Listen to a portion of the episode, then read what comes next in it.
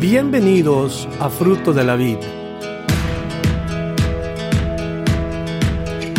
Nuestro deseo es presentarle la palabra de Dios de una manera sistemática, con el fin de que usted aprenda, conozca y crezca en su relación personal con Dios.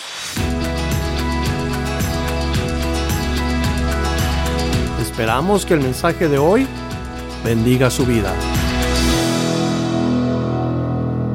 Nosotros hoy en este lugar. Es su gracia. Y oramos que tu palabra haga cabida en este corazón, este corazón necesitado. Tu palabra cambie y transforme nuestra manera de pensar.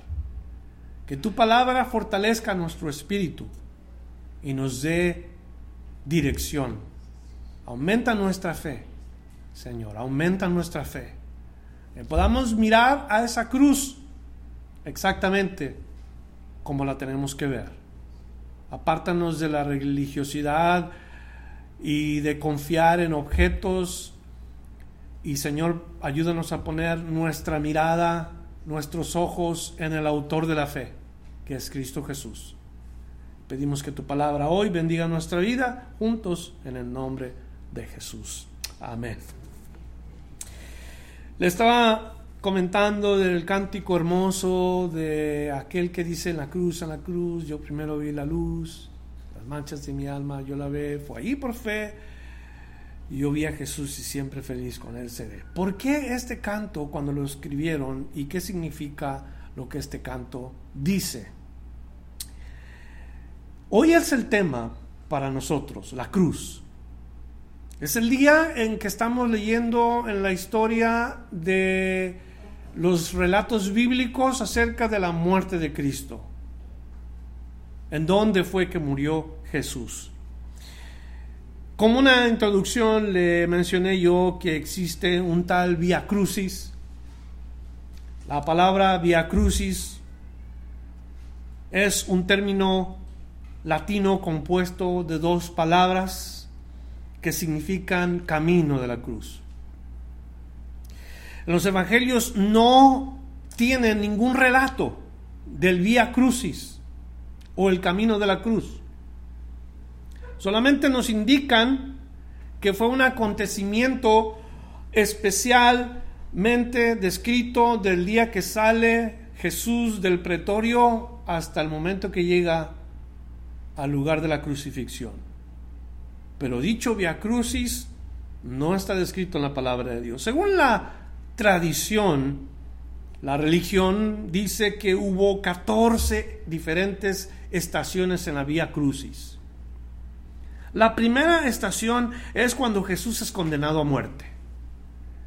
La segunda estación es cuando Jesús carga la cruz. Tercera estación, Jesús cae por primera vez. Cuarta estación, Jesús encuentra a María, su madre. Quinta estación, Simón el Sireneo ayuda a Jesús a llevar la cruz. Sexta estación, Verónica limpia el rostro de Jesús. Séptima estación, Jesús cae por segunda vez. Octava estación, Jesús consuela a las mujeres de Jerusalén. Novena estación, Jesús cae por tercera vez. Décima estación, Jesús es despojado de sus vestiduras. Undécima estación, Jesús es clavado en la cruz. Duodécima estación, Jesús muere en la cruz. Décimo tercera estación, Jesús es descendido de la cruz y puesto en brazo de María, su madre. La decimocuarta estación es Jesús es sepultado. Esto es lo que la tradición describe como las 14 estaciones del Vía Crucis. Algo que nosotros no tenemos escrito en la palabra de Dios. Tema para hoy, la cruz.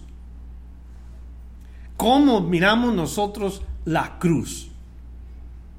Nuestra iglesia tiene una cruz afuera de este edificio. Lo primero que usted puede mirar a la entrada de esta iglesia, una cruz. Aquí en el santuario, detrás de este eh, mural o detrás de este anuncio, tenemos también una cruz pequeña. Pero la pregunta es, ¿por qué es que tenemos una cruz y para qué es que los cristianos miramos a la cruz? Nos dice el versículo 17 de San Juan, porque esa es la escritura para hoy. Evangelio de San Juan, capítulo 19, versículo 17 y 18. Es la primera escritura que vemos. Allí dice así, y él cargando su cruz salió al lugar llamado de la calavera y en hebreo Gólgota. Y ahí le crucificaron y con él a otros dos, uno a cada lado y Jesús en medio. Esto es lo que dice Juan, el escritor, acerca del día que Jesús sale del pretorio de Pilato y va a camino a este lugar llamado Gólgota, en hebreo. En español traducido es calavera. Cargando la cruz. A simple lectura, pudiéramos pensar o preguntarnos qué tipo de cruz era la que Jesús cargaba y cómo es que la cargaba.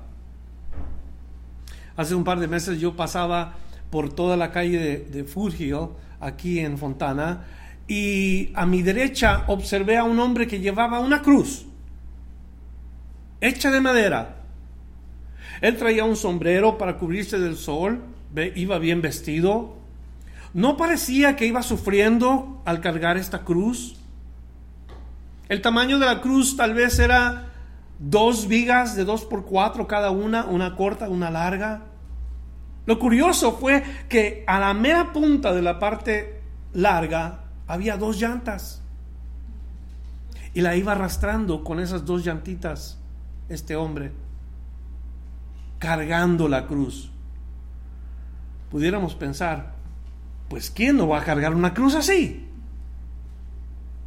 Le ponemos amortiguadores, le ponemos una silla y, nos montamos en ella y la cargamos bien a gusto. Pero yo no creo que Jesús cargaba la cruz de esta manera. Y no creo que era de este tamaño la cruz de Jesús. La cruz de Jesús debía de ser exactamente del tamaño en donde Él podía ser crucificado fácilmente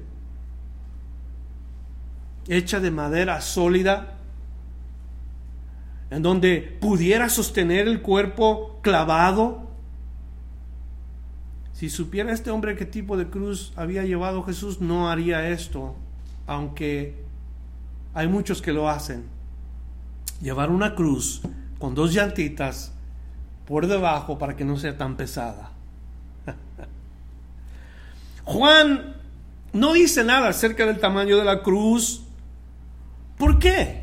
¿Por qué Juan no describe el tamaño y el peso? E, e inclusive no describe ni la distancia del pretorio hasta Gólgota, pero más o menos son como 600 metros de retirado. Un poco más de medio kilómetro. No dice nada Juan, absolutamente nada, ninguno de los que escriben en los evangelios, ¿qué sucedió?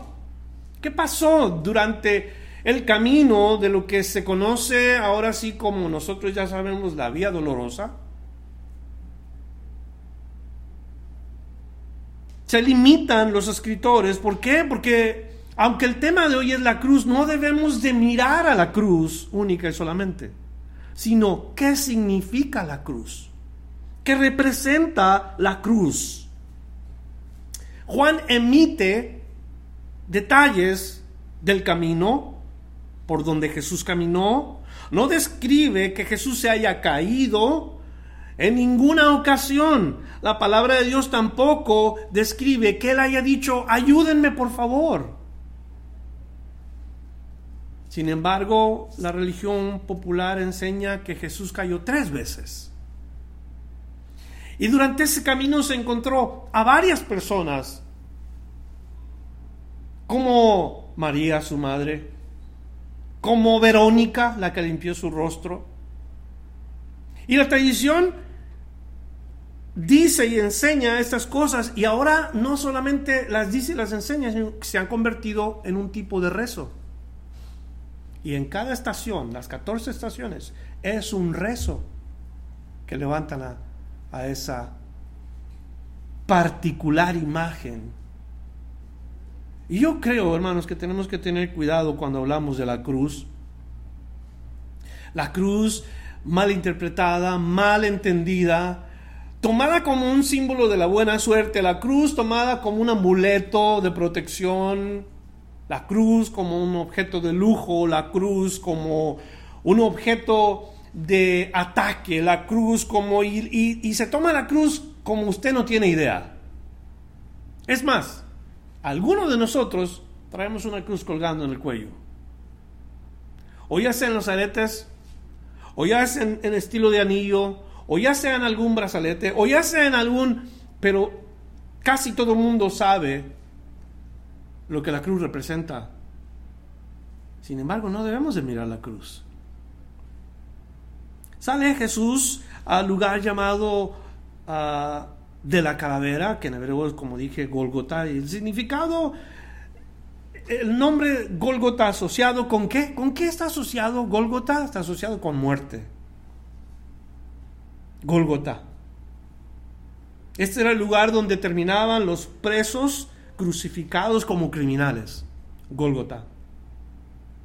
Los presos eran pasados por una serie de tormento físico, mental, eh, emocional, eran degradados al, al punto de ser totalmente desmoralizados, no les quedaba fuerza emocional, mental, física, o sea, eran totalmente absorbidos por el trato que se le daba a los presos. Los avergonzaban públicamente, los desnudaban completamente, los golpeaban brutalmente y luego los hacía caminar en público.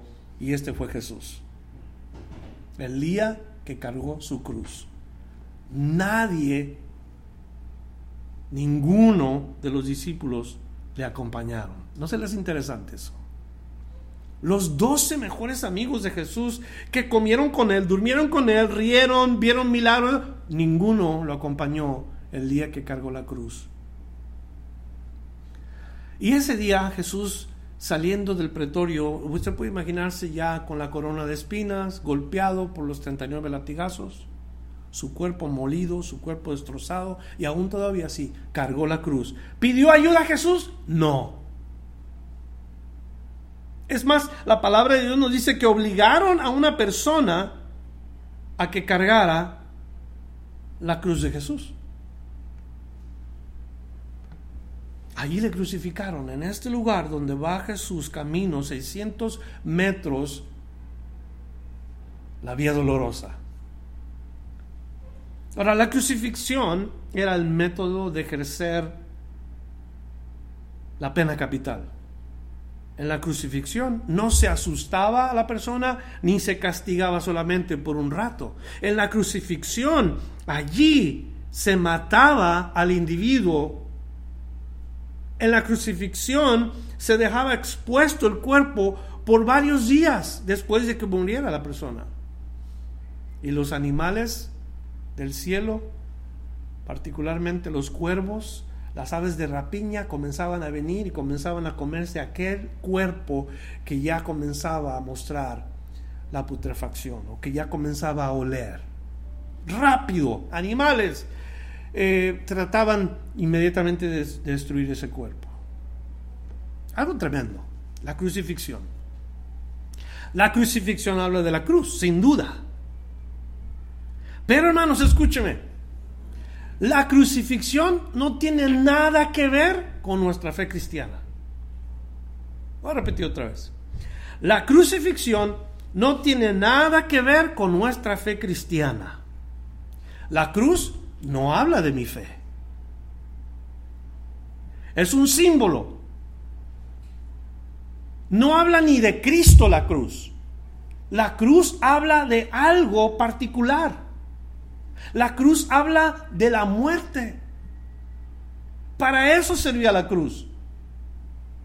Para eso era que se usaba la cruz. Era cuando nosotros oímos acerca de la cruz, ¿Qué viene a nuestra mente? La cruz y, el estilo y, el gruesor de oro, de plata, con diamantes sin diamantes, con rubíes, con zafiros. Y, estamos pensando en una cruz que la verdad no tiene conexión absoluta con la fe cristiana. Es solamente un objeto. Y simboliza la muerte. No representa a Cristo ni tampoco me representa a mí como cristiano. ¿Me está escuchando? Representa la autoridad de Roma en aquel tiempo Roma era un imperio mundial. Entonces la paz romana se ejercía a través de la fuerza, a través de la espada.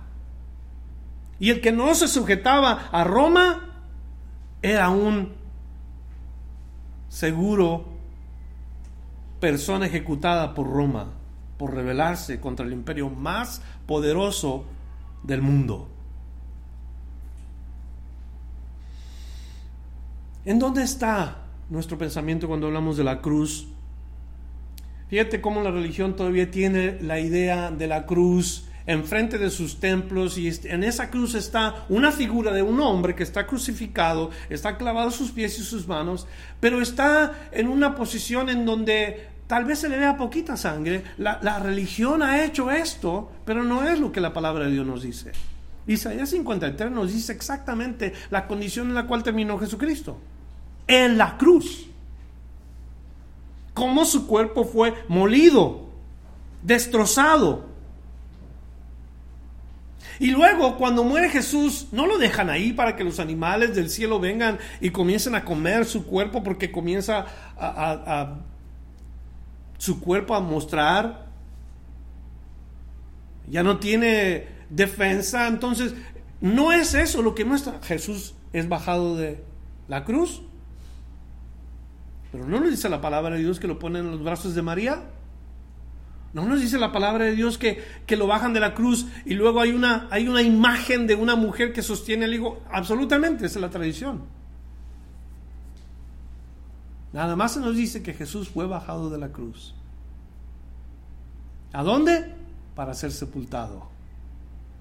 Y cuando es sepultado, esa cruz queda sola. Esa cruz se mantuvo única y solamente con los residuos de la sangre y quizás alguno que otro pedazo del cuerpo de Jesús en la cruz. Algo tremendo, grotesco. La próxima vez que veamos una cruz o miremos una cruz, no pensemos en el objeto, pensemos en quién estuvo en una cruz un día. ¿Y qué hizo al morir en esa cruz el que murió en esa cruz. Porque al momento que Jesús es bajado, ya no existe la idea de que Jesús murió en la cruz. Cuando murió en la cruz, hizo su trabajo, allí llevó los pecados de la humanidad, allí perdonó a la humanidad, todo aquel que mire al que fue levantado será salvo, todo aquel que mire a Jesús será sanado. Pero Jesús no se quedó en la cruz, fue bajado. Ahora debemos de ver a un Cristo victorioso y no necesariamente todavía derrotado, clavado allí sin poderse mover, sin poder hacer nada. Muchos dijeron en ese día, tú que dices que eres el rey de los judíos, tú que dices que salvas al mundo, ver, bájate tú y sálvanos. Y la gente meneaba la cabeza y lo miraba y se burlaban, otros escupían al suelo, otros hacían muchas cosas cuando Jesús fue crucificado. Pero no quedó ahí, gloria a Dios. Cristo fue victorioso sobre esa cruz. Roma no lo pudo detener ahí. No hay ninguna autoridad en el mundo que haya detenido a Jesús en este lugar. Ahora, el día que lo crucificaron estaban uno de un lado, el otro del otro lado. Estos dos eran ladrones. ¿Sabes a quién representan estos dos? A nosotros. A nosotros los pecadores nos representa. El día que Jesús murió, murió uno a la derecha y otro a la izquierda. El de la izquierda le dice a Jesús, hey, tú que dices ser eh, el Salvador, ¿por qué no te salvas a ti y luego nos salvas a nosotros? Que eso es lo que quería en sí ese hombre representa ese hombre a los no arrepentidos. Ese hombre representa a los que aún sabiendo que son pecadores y que van a morir, no se arrepienten de su pecado. No piden perdón. Están destinados a morir los dos ladrones, uno a la derecha, otro a la izquierda, destinados a morir, como todas las personas, destinadas a morir por el pecado. ¿Qué hizo falta? Uno de los que estaban ahí, el que estaba a la derecha, le dice, Señor, acuérdate de mí cuando vengas en tu reino. Esto está escrito en Lucas 23, de los versos 40 al 42. Vayamos juntos para que vea usted lo que allí dice la palabra de Dios. Lucas 23. Vamos a ver si es que esto es lo que nos dice la palabra de Dios. Les dije versículos 40 al 42, ¿verdad? Al 43. Respondiendo, bueno, vamos a ver un poquito más adelante el versículo 39 nos dice, uno de los malhechores que estaban colgados le injuriaban diciendo, si tú eres el Cristo, sálvate a ti mismo y a nosotros. Eso decía el que estaba a su lado izquierdo. Con toda seguridad nos dice la palabra de Dios, este no se arrepintió. Este al final de sus días todavía estaba siendo un perverso delante de Dios. El otro, por su parte, respondió diciendo, ¿ni aún temes tú a Dios aún no estando en la misma condenación? Él dice, nosotros a la verdad justamente padecemos porque recibimos lo que merecemos, lo que merecieron nuestros hechos, mas este ningún mal hizo. Y dijo a Jesús, acuérdate de mí cuando vengas en tu reino. Entonces Jesús le dijo, de cierto te digo que hoy estarás conmigo en el paraíso. Estos dos representan el uno al que se arrepiente y el otro al que no se arrepiente, el que se pierde por toda la eternidad y el que se salva con tan solo creer en Jesús. Ahí en la cruz. Ahí en ese lugar de ejecución. Cuando ya se acabó todo, cuando ya nadie te puede sacar de esa, aún todavía ahí hay esperanza. ¿Cuántos dan gloria a Dios por eso? Porque hasta el último minuto de vida, hasta el último momento de vida que tengamos nosotros, Dios todavía nos puede salvar. Dios todavía puede alcanzarnos con su gracia y su misericordia. Y ese era yo. Yo estaba al borde de la muerte y ese eras tú. Vivíamos al borde de la muerte. Cualquier día Dios nos podía llamar, condenados a morir eternamente, ¿sí o no? Sin embargo, el Señor extendió su mano y dijo, cuando tú crees, estarás conmigo en el paraíso. Eso es exactamente lo que hizo el Señor, nuestro Dios, a través de Cristo. En la cruz. Por el trabajo de la cruz. ¿Qué lo llevó allí? Nos preguntamos. ¿Qué causó que Jesús haya tomado ese, esa actitud de obediencia hasta el punto de morir? Porque nos dice la palabra de Dios en Filipenses que se hizo hombre, haciéndose hombre obediente, semejante a hombre, obediente hasta la muerte y muerte de cruz. O sea, él sabía que al venir a este mundo tenía que ir a la cruz. Vamos a seguir leyendo porque miremos lo que el mundo piensa y la razón por la cual Jesús fue a la cruz. Esto es lo que el mundo dice. En versículo 19 escribió también Pilato un título que puso sobre la cruz, el cual decía Jesús Nazareno, rey de los judíos, y muchos de los judíos leyeron este título porque el lugar donde fue Jesús crucificado estaba cerca de la ciudad y el título estaba escrito en hebreo, en griego y en latín.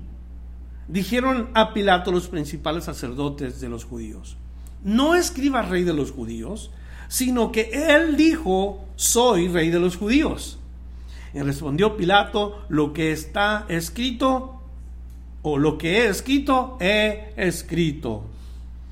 La primera parte del versículo 19 nos habla del título que eh, Pilato mandó hacer. En la crucifixión regularmente los presos llevaban sobre la cruz, en la parte superior, el, el anuncio o la razón por la cual había sido la persona ejecutada, la razón por la cual el preso había sido crucificado. Del por qué fue crucificado Jesús. Y ahí decía el título Rey de los Judíos. En realidad, la pregunta es, ¿era Jesús rey de los judíos, sí o no? La iglesia que dice, era rey de los judíos. No nomás rey de los judíos, también rey de los gentiles. Y no nada más rey de los gentiles, también rey de los romanos. Eso quiere decir que el, el motivo por el cual Jesús estaba en la cruz no era solamente los judíos, sino también los gentiles y también los romanos. Y le voy a decir la razón por, por la cual digo esto, porque el anuncio estaba escrito en tres diferentes lenguajes, en hebreo, en griego y en latín. Estas son las tres lenguas que predominaban en ese tiempo. El hebreo, el griego y el latín. Era el mundo de ese tiempo. Casi todas las personas hablaban estos tres idiomas y todos entendían lo que estaba escrito en esa cruz. Entonces los judíos, pueblo de Dios, los griegos, los gentiles y los romanos, el mundo uh, en poder en ese tiempo, gentiles también. Cristo vino al mundo para morir por quienes? ¿Por los judíos? No, de tal manera amó Dios al mundo que ha dado a su Hijo unigénito, para que todo aquel que en él cree no se pierda, mas tenga vida eterna. Dios envía a su Hijo para morir por todo el mundo, todos los pecadores, por ti, por mí, por todos aquellos que han estado antes y por todos los que van a estar después, si aceptan y creen en el Hijo de Dios, a lo que vino. Es que el título nos habla de quién es Jesús en realidad. No describe un crimen, sino quién es Jesús de verdad. Él no solamente rey de los judíos, no solamente rey de los gentiles y de los romanos, Él es rey de reyes. Él es el rey de todo el universo. No es la culpa del, del el anuncio, no es exactamente la razón, sino Él es el rey. Cuando nos dice la palabra de Dios, que se sentará en el trono de David su padre. Eso es lo que indica la palabra de Dios, que Él es rey. Físicamente conectado a los hombres en esa, ah, en esa manera al trono de David. Espiritualmente sentado a la diestra de Dios Padre. Dios Padre está en su trono y a la diestra de Dios está el Hijo de Dios. En los dos aspectos, espiritual y físico, Jesús es el rey. Le guste a la gente o no le guste. El emperador escribía lo que ese preso había hecho. Y, cuando los judíos miran que dice rey de los judíos, le dicen, oye, no pongas que él es rey de los judíos, pon allí que él dijo que era el rey de los judíos. Pero Jesús nunca dijo que era el rey de los judíos. No anduvo promoviéndose así, ¿verdad? Ustedes ya saben, si leen la escritura. Jamás anduvo Jesús diciendo que Él era el rey, que se postraran delante de Él, que le hicieran caso, nada de eso. Jesús fue humilde en esas áreas, nunca se estuvo levantando Él como un grande. Cuando le dice a Pilato, mi reino no es de este reino, si mi reino fuera de este reino, tú no estarías aquí ya hubiera mandado yo pedir ayuda de mi reino. Pero imagínense ustedes a Jesús, el rey de la gloria, el rey del universo, el rey de los judíos, el rey. Todo esto era él. Ahora está siendo por su creación matado. Qué ironía, ¿verdad? Qué ingratos somos los hombres. Qué sarcástica fue la humanidad cuando al verlo se burlaban de él y, lo golpearon y le escupieron y le pusieron su corona. O sea, qué sarcástico nos convertimos a veces las personas con la gente que es verdadera. Nos burlamos de los que hablan la verdad. Nos reímos. Usamos términos para, para burlarnos de la gente, jaja, cristianitos, jajaja, muy de Biblia. Porque somos sarcásticos, la humanidad somos malos por naturaleza de corazón. Y así trataron a Jesús. O no le pongas que Él es el rey, di que Él se puso, aunque era una mentira, eso es lo que querían los judíos. Pero ¿qué dice Pilato? Lo que he escrito, he escrito. Como quien dice, nadie puede borrar lo que yo he escrito. Si esta palabra era importante, escúcheme por favor con atención, si lo que Pilato fue importante en ese tiempo, lo que he escrito, he escrito implicando nadie lo puede cambiar. Imagínense nosotros los hombres qué gran responsabilidad tenemos cuando nos enfrentamos a la palabra de Dios que Dios escribió. Lo que Dios ha escrito, ha escrito. Y las personas miramos la palabra de Dios como que si fuera un, un cuento nada más. Otro libro cualquiera. Pero no, hermanos. No, amigos. La palabra de Dios es verdad. Y la palabra de Dios cambia la mente, cambia a la persona. Yo creo que nos hace tanta falta entender qué importante es la palabra de Dios. ¿Creen que la palabra del presidente es importante? Que si no es importante. Todo lo que estamos oyendo que sale de la boca de nuestro presidente en Estados Unidos. Todo lo que oímos de las otras personas que no quieren al presidente de los Estados Unidos y todo lo que oímos, ¿será importante lo que se habla o no por causa de la palabra de muchos? Algunos están en la cárcel porque era importante lo que dijeron. Ya fuera para ofender o ya fuera para criticar o ya fuera para lo que fuera, es algo que es importante. La palabra de los hombres es importante. Imagínese la palabra de Dios. Lo que Él ha escrito, ha escrito. Ahora, cuando se trata de la Biblia, la gente nos dice, no, no, no lea la Biblia. No, no puedes leer la Biblia, porque cuando comiences a leer la Biblia, vas a quedarte loco. No lea la Biblia. ¿De dónde viene eso? Dios nos pide que escudriñemos las escrituras. Fíjense, ¿de dónde viene el otro? No lea la Biblia. ¿Será Dios el que nos dice eso? O la gente tonta que nada más se pone a decir disparates porque se les antoja, porque no le cae bien el cristianismo. Ves a fulanito de tal, se convirtió en un loco por andar leyendo la Biblia. Mentira. Dios dice escudriñar las escrituras porque en ellas parece que encontrar la vida eterna. El hombre va en contra de eso porque no quiere creer la verdad. Dios le dice, eres un pecador, vas directo al infierno y el hombre prefiere no creer eso y cambian esa verdad por la mentira. No existe el infierno. Eso es una falsedad. Son para sacarte el dinero en la iglesia. Olvídese de todo eso. La verdad es la verdad. Y Dios dice que somos pecadores. El hombre no dice que somos pecadores. Dios dice que somos pecadores. Y si Dios escribió en su palabra, ¿será importante? Hermano, respóndeme sí o no. Claro que sí. Aquí Pilato le hace ver a la gente lo que he escrito, he escrito. Quiere decir, eso es importante, así se escribió y así se va a quedar. Recuerden lo que acabamos de ver. Porque si Dios escribió algo, así se queda.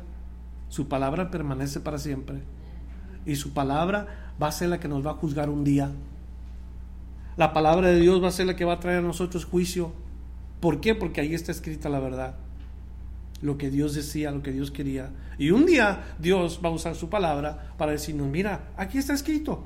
Y creo que esto es lo que nosotros tenemos que aprender. Dios no se olvida de su palabra. No se olvida de nosotros. Y si estamos en la palabra, a través de ella, que es la verdad, porque su juicio es basado en la verdad, eso es lo que va a traernos a nosotros, o justicia o condenación. ¿Están conmigo? Juan capítulo 17 y el versículo 17. Le pido que abra su Biblia ahí. Juan 17, el verso 17. Allí dice la palabra de Dios. Juan 17, versículo 17. Santifícalos en tu verdad. Tu palabra es verdad. ¿Quién está escribiendo? O más bien, ¿quién está hablando en esta porción? ¿Los discípulos? No. Es Jesús mismo el que está orando por los discípulos y está pidiéndole a Dios que los santifique en la palabra de Dios. ¿Por qué? Porque la palabra de Dios es verdad. Quiere decir, Señor, apártalos, sepáralos, ponlos en una posición delante de la palabra de Dios que ellos conozcan y sepan quién eres tú. Santifícalos, Señor, en tu palabra. Tu palabra es verdad. Y aquí estamos nosotros los cristianos amando la palabra de Dios, conociendo la palabra de Dios, que cuando hablamos con alguien y conocemos la palabra de Dios, la estamos compartiendo con esa gente. Que cuando estamos conociendo la palabra de Dios, están siendo nuestras vidas transformadas.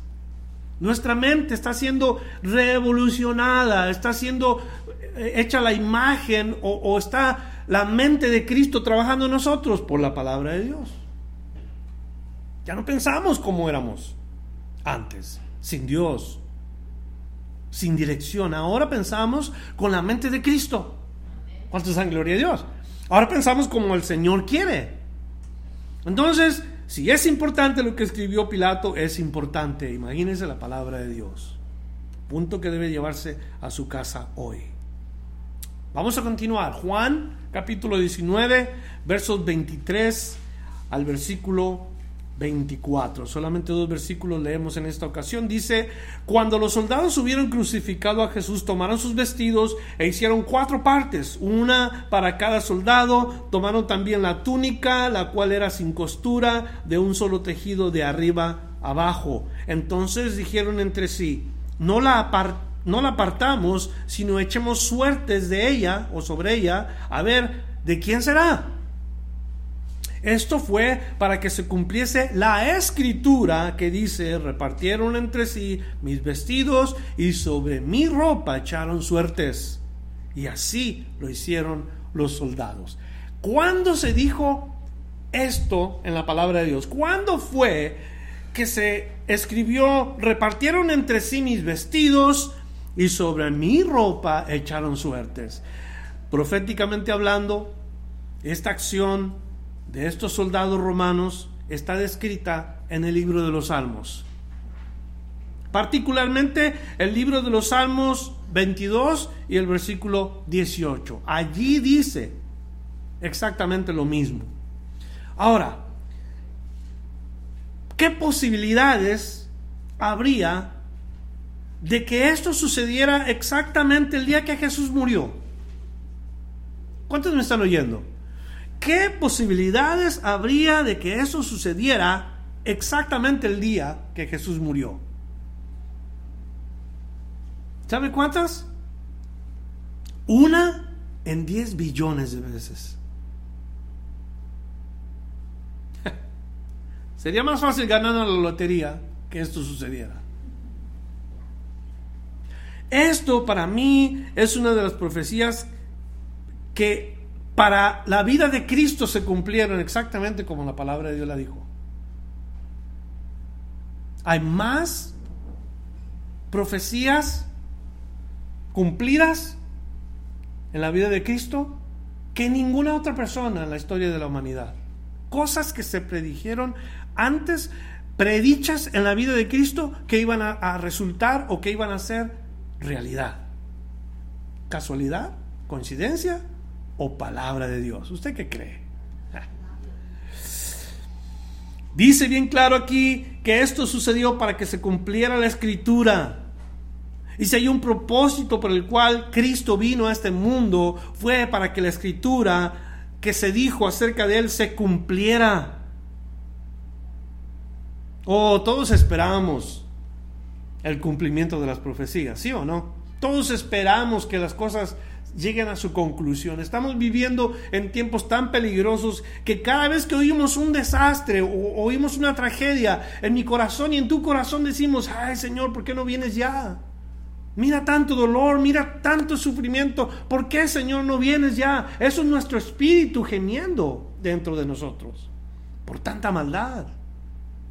Por tantas cosas que están tomando lugar. en los últimos días en que vivimos. Gente cruel, gente despiadada. Y, esperamos el cumplimiento de las profecías. Todas las profecías referentes a Jesús se han cumplido hasta el día de hoy. Faltan varias. Las profecías que tienen que ver con el futuro van a cumplirse, escúcheme bien, al pie de la letra en el tiempo de Dios.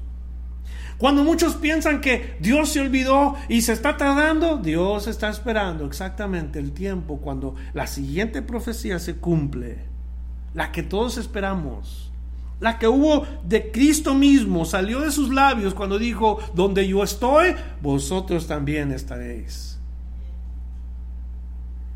No se turbe vuestro corazón. Si creen en Dios, creen en mí. Yo un día regreso. Esa es la profecía que esperamos. Y puede ser hoy, puede ser mañana, puede ser en 20 años, puede ser en 30. No sabemos cuándo el Señor viene, pero se va a cumplir. ¿Cuántos creen que se va a cumplir? Y cuando Cristo viene, es la parte en donde nosotros somos, hay, varias palabras para eso, la gente le llama rapto, somos raptados, sacados violentamente, que eso es lo que la palabra rapturo significa, ser sacados violentamente. Eso se le conoce como el rapto de la iglesia. Otros lo conocen como el traslado de la iglesia. O sea, de estar aquí en este mundo un día en abrir y cerrar de ojos, somos llevados por Dios. Y somos encontrados en medio del cielo o en los lugares celestiales con Jesús. Y de ahí somos llevados a las moradas del Padre. ¿Por qué? Porque Cristo viene por su novia. Es lo que sigue en el tiempo en que estamos viviendo, esto es lo que sigue, que Jesús, el novio, venga por la novia. ¿Y quién es la novia? La iglesia.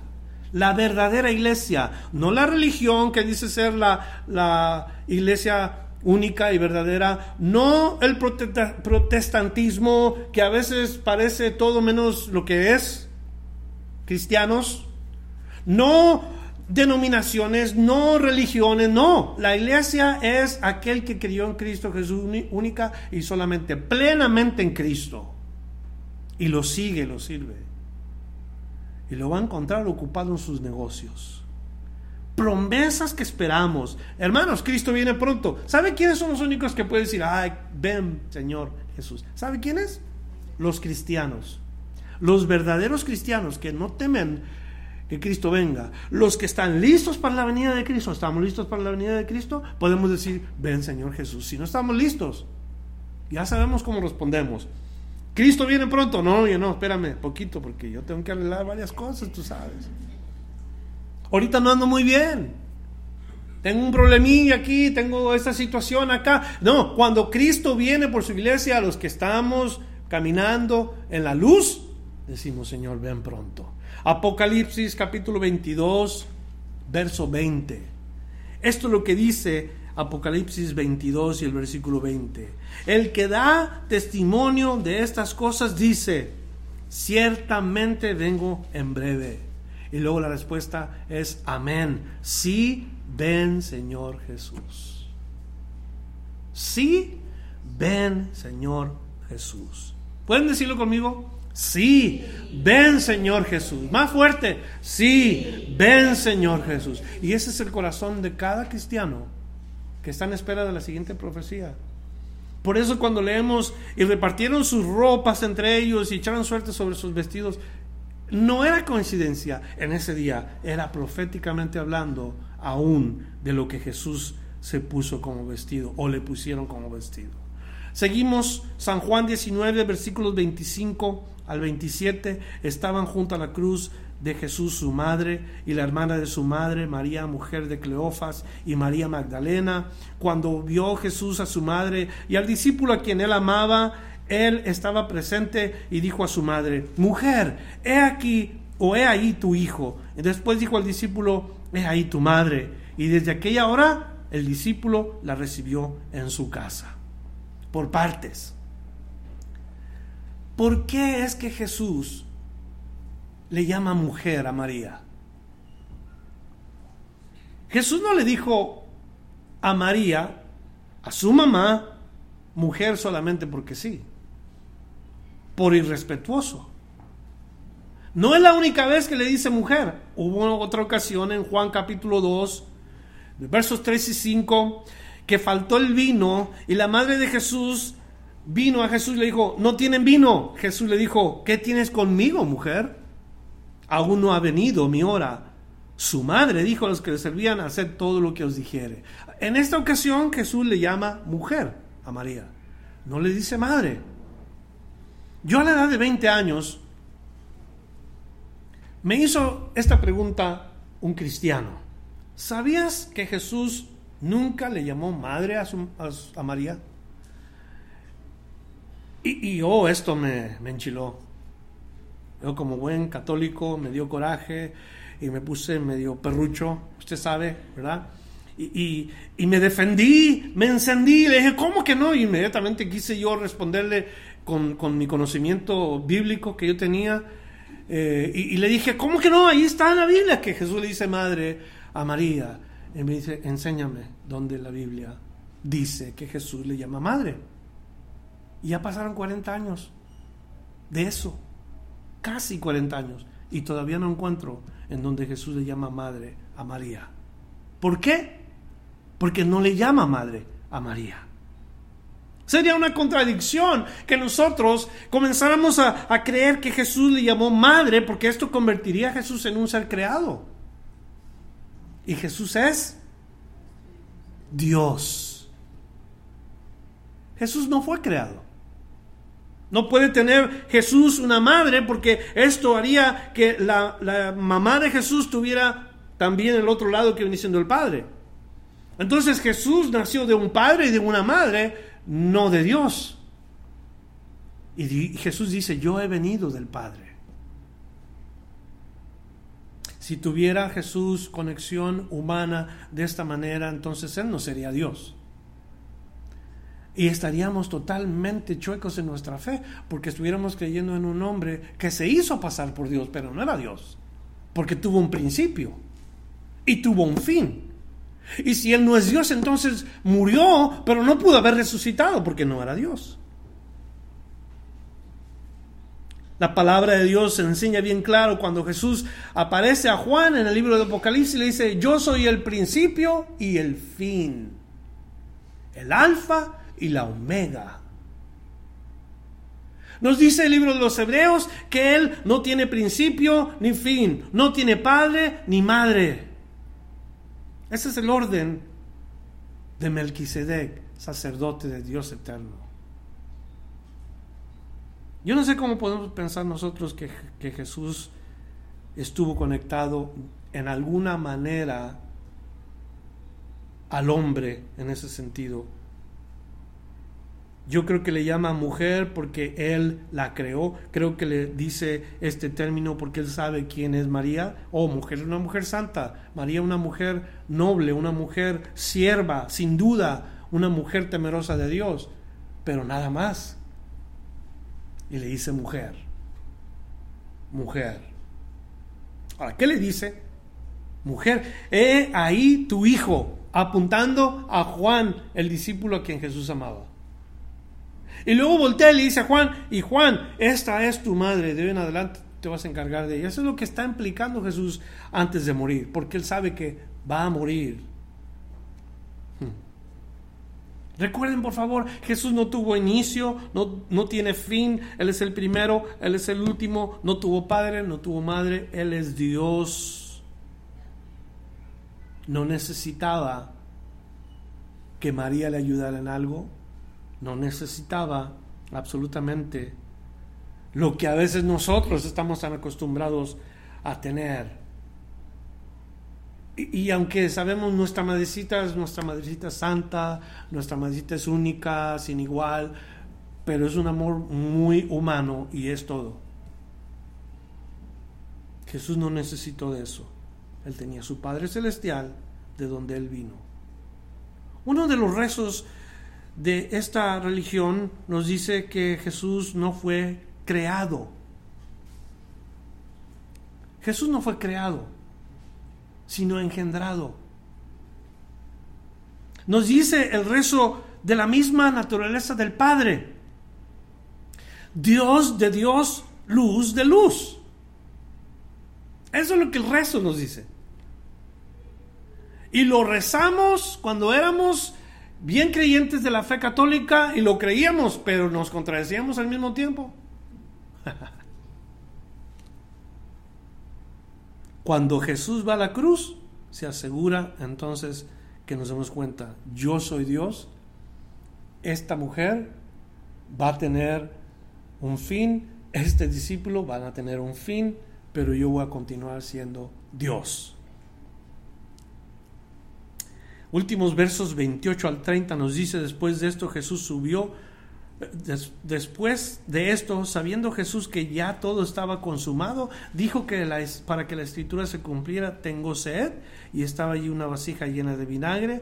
Entonces ellos empaparon en vinagre una esponja y poniéndola en un hisopo, se le acercaron a la boca. Cuando Jesús hubo tomado vinagre, dijo, consumado es, y habiendo inclinado la cabeza, entregó el Espíritu. Ahora, el vinagre no necesariamente nos vamos a enfocar en qué es lo que hacía, aunque era un tipo de sedante, algo para aliviar los dolores del preso que estaba en la cruz, pero Jesús no quiso tomarla. Nos dice a nosotros la palabra de Dios en Marcos 15, 23, que no la quiso beber. No quería pasar el tormento de la cruz adormecido. Mateo nos dice que le dieron a beber, pero ¿desde qué ángulo ve Mateo? Juan nos escribe que tomó el vinagre. ¿Desde qué ángulo nos dicen? ¿Es importante esto? La verdad, cuando una persona está en agonía,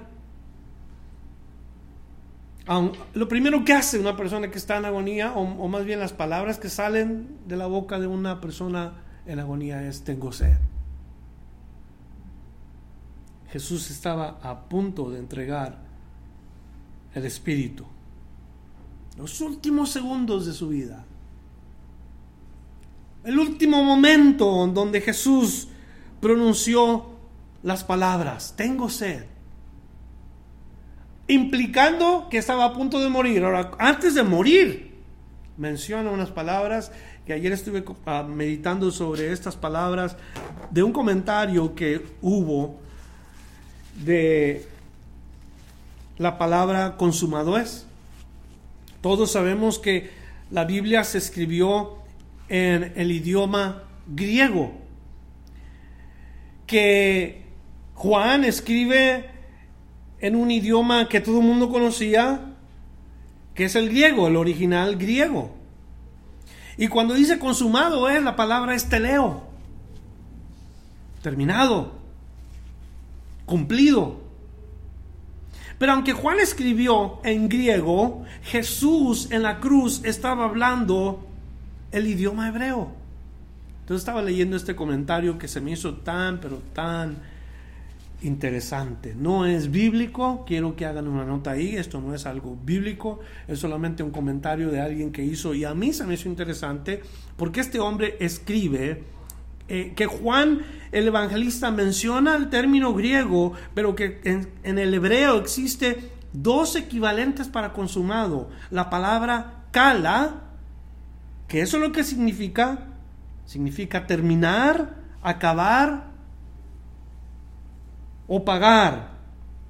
Pero otra palabra también que es kala, cuando Jesús la menciona, es un es una palabra bien interesante. ¿Sabe qué quiere decir Kala? En el hebreo. Quiere decir novia. Esto pudiéramos nosotros tomarlo como una ilustración para decir que las últimas palabras de Jesús en la cruz fueron para su amada iglesia. Terminado es. Cala. Por amor a ti. Y le decía la novia, no debes nada. Yo te he comprado con mi sangre. Mi sangre te ha hecho mi novia. Cala. Así murió Jesús. Levantando su voz y diciendo, Cala. Y, yo creo que estábamos, estaba la iglesia por nacer unos días después. Pero Jesús mencionó en la cruz exactamente cómo es que se ganó a la novia. Qué hermoso, ¿verdad? Pensar que Jesús termina su vida diciendo estas palabras, que si son de verdad palabras para la iglesia, qué hermoso ver que Jesús terminó la obra. Y de ahí vino el nacimiento de la iglesia, por la sangre de Cristo. ¿Qué pasa después? Entrega el Espíritu.